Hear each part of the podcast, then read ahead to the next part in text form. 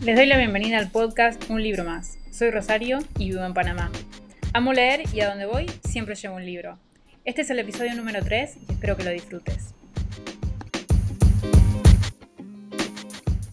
En el episodio de hoy quería traerles un libro que puede causar un poco de controversia, porque no es un libro que me gustó. De hecho le puse una estrella en Goodreads. Y es un libro que creo que a mucha gente le gusta y es de un escritor muy conocido. Ahora, lo que voy a aclarar es que es del género de novela histórica. ¿Qué pasa? A mí la novela histórica mucho no me gusta. Las últimas novelas que he leído que pertenecen al género y que tienen mucho que ver con la Segunda Guerra Mundial, por lo menos las que yo había leído, o las últimas que leí, la verdad es que no me generaron absolutamente nada. O sea, eran lecturas que quedaban en un sí, me gustó, sí, un libro que pasó y ya. No sé, no es un género al que me siento traída. Entonces eso ya por ahí me predispone de otra forma cuando agarré el libro. Pero como era un autor tan conocido y había escuchado cosas maravillosas, aparte el libro del que voy a hablar hoy es el primero de una trilogía, entonces me entusiasmó un poco pensar eh, en engancharme con esta lectura, con estos libros que además cuentan la historia del siglo XX. El libro del que les voy a hablar hoy es La caída de los gigantes de Ken Follett, que es el primero de la trilogía de Century, creo que se llama la trilogía de Century, sí, eh, que son tres libros, obviamente como dije, recorre el siglo XX, y la verdad que para mí fue un libro que le di una estrella porque no, no me gustó y además son más de mil páginas. La edición que yo tenía era una de, de bolsillo con una letra mínima que me hacía doler la cabeza. Después pasé a digital porque no, no podía con, con ese libro. Pero no, la verdad es que no es una lectura que puedo decir que me gustó y de hecho no me quiero acercar a Ken Follett por lo menos por un buen tiempo. Puede que para mucha gente funcione, pero para mí fue un no. La caída de los gigantes entonces cuenta la historia o entrelaza la historia de varios personajes en varios países de Europa e incluso Estados Unidos. Eh, empieza creo que en Gales y bueno, también transcurre en Alemania, en Rusia. La novela toma entonces los acontecimientos, o utiliza como contexto los acontecimientos que llevaron a la Primera Guerra Mundial en 1914 y termina en 1919. E incluye temas como el sufragio femenino, el sindicalismo, la Revolución Rusa, el inicio de la Sociedad de Naciones, y lo hace a través de estas historias de los personajes que se van entrelazando en los diferentes lugares también, ¿no? Lo primero que voy a decir es que para mí es una novela de amor disfrazada de histórica. O sea, la cantidad de romance que hay en esta novela para mí se volvió extenuante. O sea, entendía que los personajes sí tenían un interés, pero era todo romance, todo, todo, todo. Y llega un momento que para mí fue, fue cansador. Lo otro es que me pareció muy lento el desarrollo de la historia. Estoy hablando de más de mil páginas, yo no sé si son 1400, no, no recuerdo ahora y depende de la edición que uno tenga. Pero para hacer un libro tan largo, que el desarrollo fuese lento, hace que no, no, quiera, que fue, fue muy lenta la lectura. Eh, y no porque sea difícil de leer, de hecho la historia es bien, no sé si llevadera, pero no es complicada, es como es una novela eh, de romance eh, con hechos históricos ahí metidos en los párrafos de forma muy forzada además. Lo otro es que la escritura de Follett, que no sé, yo no sé si me lo imaginaba por la cantidad de veces que la gente hablaba de él, de los pilares de la tierra que dicen que es tan bueno. La verdad es que la escritura de él no me pareció nada excepcional. De hecho, hubo momentos donde las descripciones me parecieron cursis y forzadas. Y un poco la sensación que me dejó es que para justificar eh, el aspecto histórico y la incorporación, arrojaba los párrafos y los diálogos con datos que no, no, o sea, no solo interrumpían la lectura, pero parecían sacados de un libro de historia. Entonces uno no, no, sabía cómo quedaba eso metido dentro de la historia, porque era tan forzado y que no tenía, o sea, explicaba algo de la situación, pero era como que ponía párrafos copiados de un libro de historia, básicamente. Y entonces hacía que esos diálogos fuesen inverosímiles. No, no me creía lo que estaban conversando los personajes, no me parecía una conversación natural. Eso es una de las cosas que para mí, cuando un autor lo hace bien, es muy probable que la lectura sea muy buena. Estoy hablando de cuatro estrellas, cinco estrellas para mí, ¿no? Porque si yo le creo a las conversaciones y es como hablaría yo o hablaría la gente a mi alrededor, entonces le creo, le creo la historia. Y bueno, con este libro, por supuesto, fue lo opuesto porque nadie, bueno, habrá gente que lo hablará así, no sé, pero no, no es algo que la gente habla metiendo datos históricos como si fuese un libro, ¿no? Como si fuese una clase de historia. Y no me pareció para nada sutil la forma en que el autor jugaba con el aspecto histórico. Y cuando escribís novela histórica, me parece, obviamente yo no soy escritora y no, no debería de, de decir, bueno, cómo tienen que hacerlo, pero me parece que debería ser un poco más disimulado si me querés contar la historia del mundo, ¿no? O la historia de la humanidad o un, un momento de la historia.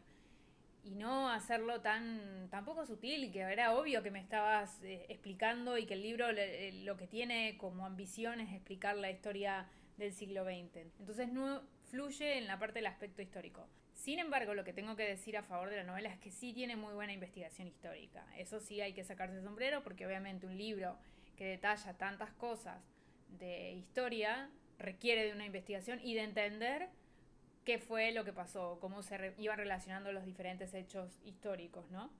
El único problema es ese, que es muy forzado como me presenta la información. Bueno, sobre los personajes, no me encariñé con ninguno, ninguno me interesó. Me parecían muy estereotipados los personajes, muy cliché todo. Eh, ninguno me pareció construido de forma contundente. Y de vuelta, no, no me sentí que, que, tenía que defender a uno en particular. Eran personajes del montón.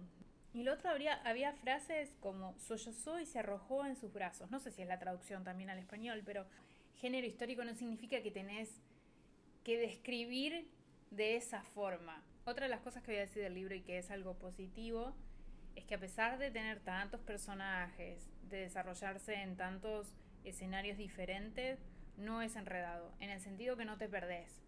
Podés seguir las historias porque no son tan complicadas. Y de verdad que la escritura es bastante directa. Eh, no es que tampoco espero que él, que la prosa del autor sea totalmente floreada y que no sé, sea poético. No, pero esperaba más. No sé, o yo tenía las expectativas sobre Ken Follett muy elevadas y, y no alcanzó. Probablemente también esto de lo que se puede seguir las historias es porque la construcción de la historia es lenta. No, obviamente no tengo que aclarar que no, no continué con la, con la trilogía. Eso lo leí el, el año pasado, en el 2020. Me habrá llevado 15 días leerlo. Justamente porque sí se, se lee rápido, o sea, sí, sí se, se, va leyendo de forma que fluye, no es que se traba la lectura porque es difícil, como me pasó ahora con un libro que estaba leyendo que lo tuve que abandonar, que es un libro de fantasía, que me dolía la cabeza porque no entendía nada. No, no es el caso de la caída de los gigantes. Entonces, no es un libro que yo digo que puedo recomendar, pero puede ser que la razón, más allá de todas estas cosas que yo les dije, es porque a mí la novela histórica no me gusta. Y la construcción por ahí de las novelas históricas se hace de esta forma. Ahora, no quiere decir que todas las novelas históricas las detesto. De hecho, les quiero hablar de una que sí me gustó mucho y que me sorprendió que me gustara. Y no tiene tampoco una prosa toda poética el autor ni nada de eso. Y tiene varios personajes y cambios de, en, en, línea de tiempo. Y estoy hablando de París de Edward Rutherford. Que él también tiene novelas, hay una que se llama Nueva York, otra que se llama Londres, una que es Rusia. Y bueno, obviamente cuentan un poco las historias de, de los países o de las ciudades en diferentes, bueno, por lo menos París, no sé las otras, a través de diferentes personajes y saltando en, línea de tiempo, ¿no? Te llevan al 1700, después venían al 1900 y así. Y la verdad que a mí ese libro sí me gustó y es novela histórica. Eh, no sé si es porque trataba sobre París, que me parece que es una ciudad que por ahí me resulta atractiva. Es interesante la construcción de la historia y de los personajes alrededor de los diferentes episodios que, que construyeron o que fueron armando la historia de la ciudad, ¿no? En el caso de París. Entonces ese es un libro de novela histórica que a mí sí me gustó. No voy a decir que me mató de vuelta. La novela histórica probablemente no es un género para mí. Pero si me preguntan si voy a volver a leer a Edward Rutherford, sí. Probablemente sí. Obviamente los libros son larguísimos. Entonces uno para tomar esa decisión de, de leerlos tiene que tomar su tiempo. Pero hay otros libros que también me ha gustado. Por ejemplo, Dime quién soy de Julia Navarro. A mí me gustó mucho ese libro porque, bueno, te van explicando diferentes acontecimientos. Y a veces siento como que es eh, demasiada información para un solo personaje. Que eso me pasa un poco con Dime quién soy.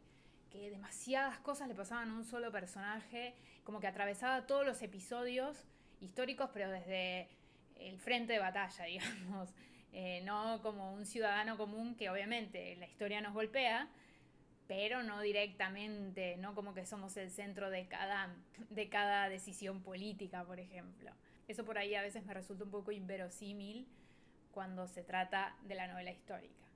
Pero bueno, este era el libro que quería hablar el día de hoy, de los dos libros, quería balancear un poco, porque tampoco la idea no es que dejen de leer.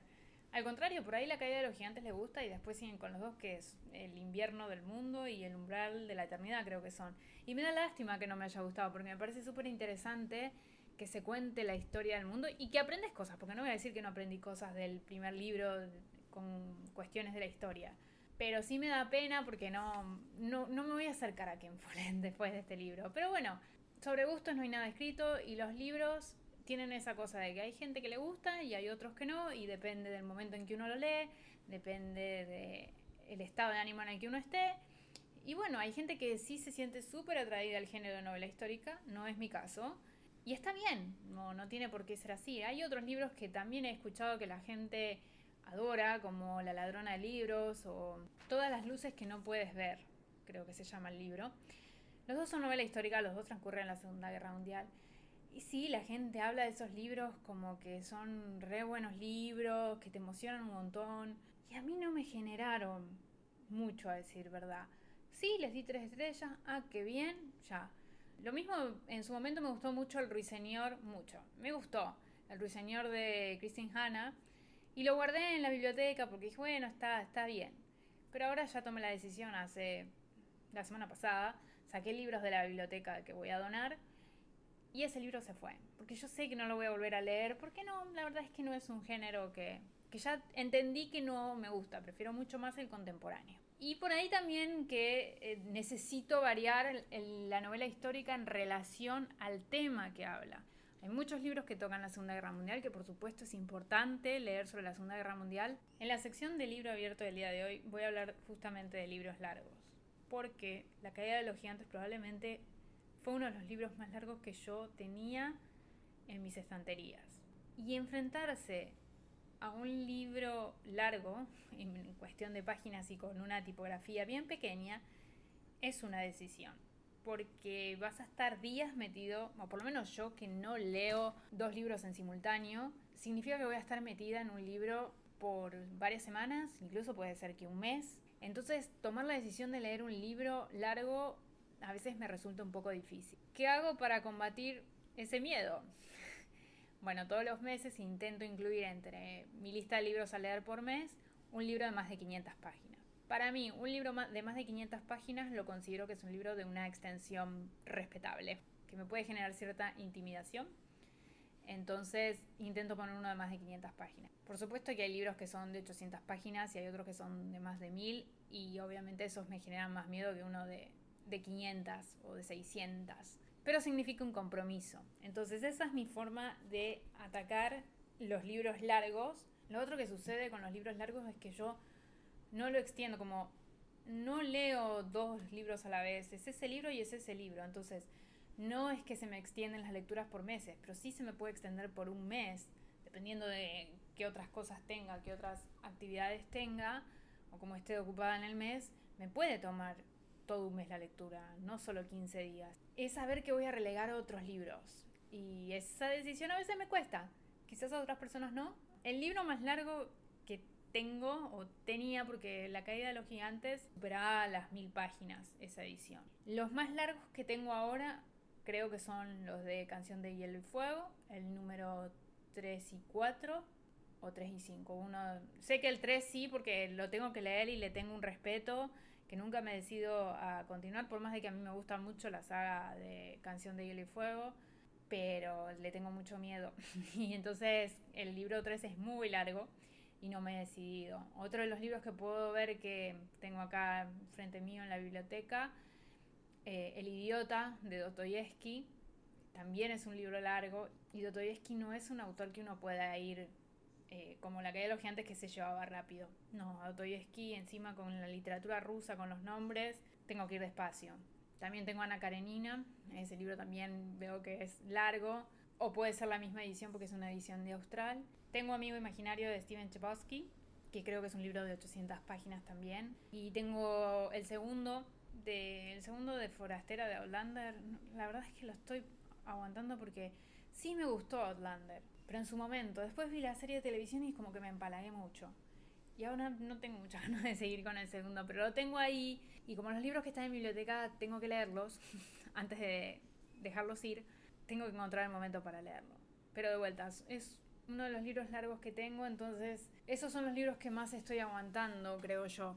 Sí, porque los de Canción de Hielo y Fuego probablemente sean de los más largos. Y bueno, en Kindle debo de tener otros también que son, que son largos. Pero bueno, en Kindle por ahí uno no se da cuenta hasta que lo empieza a leer y ve la, la cantidad de páginas. Creo que tengo uno de Thomas Mann que es largo. Eso es un poco lo que me sucede con los libros largos. No es que los rechazo de una vez y digo, no, me da mucha pereza. Me da miedo más que pereza, pero es justamente por eso que digo, porque sé que tengo tantos libros por leer y meterse con la lectura de un solo libro de tantas páginas me da como un poco de, miedo. me pone a dudar si realmente, si puedo leer ese libro en el mes, porque sí significa que va a haber otros libros que no, que no van a ser leídos y obviamente con la cantidad de pendientes que tengo y la cantidad de libros que van saliendo y uno quisiera tener mucho tiempo para leer, pero bueno, también tiene otras cosas. Entonces hay que ver qué prioriza, ¿no? Y también como tengo que seguir algunas sagas y demás, y algunas sagas que son muy largas, de libros de 700 páginas. Estoy pensando en la de Brandon Sanderson, la de Mistborn, eh, la de Robin Hood, de las naves de la magia, que espero en algún momento hablar de ese libro, porque por lo menos del primero, porque es uno de los libros de fantasía, de los mejores libros de fantasías que he leído. Bueno, entonces esos eran los temas que quería traer el día de hoy. De vuelta, esto, mi opinión, ya sea que un libro me gustó o que no me gustó, como es el caso del episodio del día de hoy, es una opinión. No soy experta, simplemente soy una persona que le gusta leer y sobre gustos no hay nada escrito. Puede que a ustedes les haya gustado muchísimo Ken Follett y está perfecto. No soy quien para decir que es un mal escritor porque no me parece que sea un mal escritor. Simplemente no, su, su forma de escribir no va conmigo y está bien. Y puede que otros escritores para ustedes no, no sean de su agrado y para mí sí. Y está bien, eso es lo lindo de la literatura, que cada uno se encuentra de forma diferente con cada libro. Pero también quería tener en el podcast opiniones de libros que no me gustaban, que, porque al final del día lo que hablo son de libros y son mis lecturas, entonces también tengo que hablar de aquellos libros que no me gustaron, porque me parece que también es justo balancear un poco, aunque siempre intento traerles un libro que sí me gustó, como fue el caso de París de Edward Rutherford, como para balancear y para no matar todo un género y decir, no, yo rechazo completamente este género, no. Eh, hay libros dentro del género que me pueden gustar y, y, que se quedan después y que por ahí en algún momento puedo decir, bueno, este es un libro que le recomendaría a alguien y por eso lo guardo, ¿no? Entonces hasta acá el episodio del día de hoy, espero que lo hayan disfrutado y los espero entonces en el próximo episodio de Un libro más.